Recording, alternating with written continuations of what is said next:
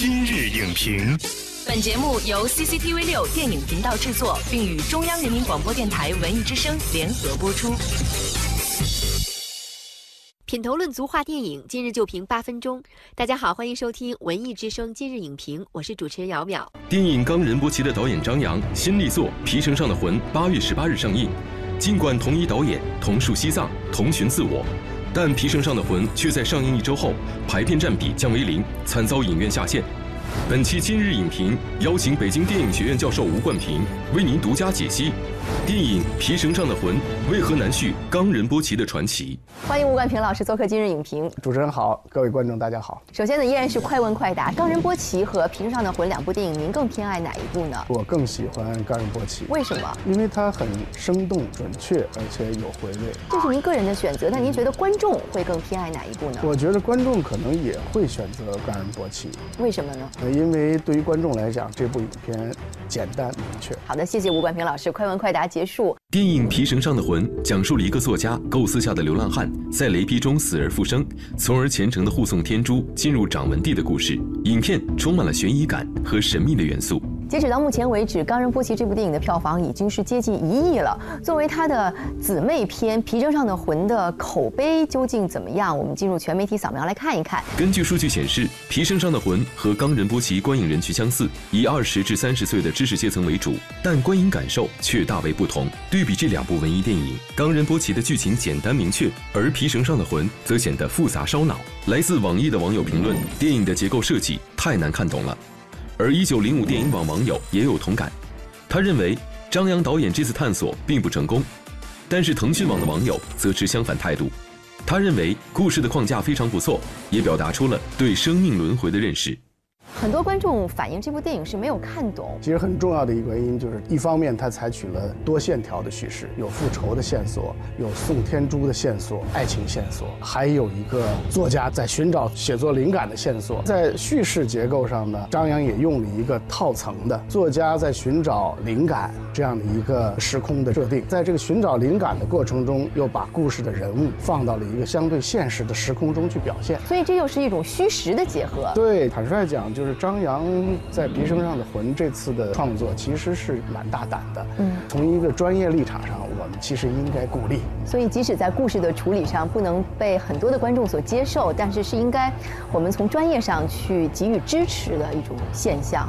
对，因为我觉得求新求变，其实是每一个艺术家应该是最重要的创作动力。第二个呢，我觉得就是说，呃，这部影片呢，在一些艺术元素的呈现上达到了一定的水准。你比如它的摄影，嗯，它的摄影就非常的出色，特别是开场的几段，我觉得观众肯定会震撼。当然，这一方面得益于西藏那样好的这样通透空间环境，但它整个的摄影控制来讲还是很棒的，所以他去年的上海国际电影节得了，呃，最佳摄影奖。他本一个傻逼，你咋的？他在主题的表达上呢，其实也是满怀深意的，并且呢，在主题的表达上，在某种意义上，我觉得跟冈仁波齐呢有它相近的地方，都有朝圣的意味在里对，面。都是这种心有圣地，一往无前，所以给人一种很激动的那样的一种神圣感。我觉得这个也是这部影片作为一部有水准的、相对质量比较高的艺术片，它在内核上的一个非常坚实的地方。这一次《平常的魂》呢，是用了一种很复杂的叙事，有的观众会怀疑导演是不是想要去炫技？您觉得有这种意思在里面其？实导演或创作者呢，在某种意义上都是希望能够呃露两手绝活，但是呢。对于电影来讲呢，就是你这个绝活是不是能带给观众真的惊艳的这样的一个感觉？所以这一是确实是需要寻找的这种分寸感。嗯，就既要体现出专业创作者求新求变的这样的一个新的表达的方式的探索，同时呢又怎么把故事讲清楚，怎么把人物塑造丰满。所以说，其实有一点很重要，就是说冈仁波齐，你看他很简单，对但他每一个人物都挺结实的，让我们很容易理解。对每一个人物，他去磕这个长头，最后获得什么？有的人嗯可能得到人生的满足，有的人是赎罪，都有他心里的内在动机。你都怪这个地穷地来的，地炸了炸了。但是你看，皮绳上的魂的每一个人物呢，都过度的复杂了，包括复仇的那兄弟俩，康巴女孩，都不太好容易揣摩他的内心和他的复杂性所带来的那种味道在哪。可能创作者张扬，可能他心里了然，这女女孩是怎么回事，塔贝怎么回事，但是在电影中，其实他释放出来的信息呢，并不充分。嗯。观众没法捕捉到。其实张扬导演可能是想通过一个非常好看的复杂的故事来表现一个意境深远的主题，但是呢，观众在接受上是有困难的。可是有一种好看，在《皮绳上的魂》这部电影当中是被确定的，就是画面是非常美的。那您觉得这种呃摄影美学上面的优势，可不可以让观众觉得电影更易于接受呢？摄影的好，让这部影片的在精神表达方面有一个非常完美的呈现。但是你知道，观众。看故事片儿，其实最大的渴望是看到故事，看到有趣的人。故事如果无法让观众很感兴趣的话，这些东西没法让观众的注意力维持两个小时、一百分钟，很难。尽管《皮绳上的魂》未能延续冈仁波齐的票房神话，但是同一导演的两部作品接连上映，也引发了行业的关注。张扬在媒体上的访谈中，他也说，他拍冈仁波齐的过程，更多的还是为。皮绳上的魂做一些准备，冈仁波齐实际上在为皮绳上的魂热了个身。嗯，他没想到这个热身呢，收获这么多的喝彩。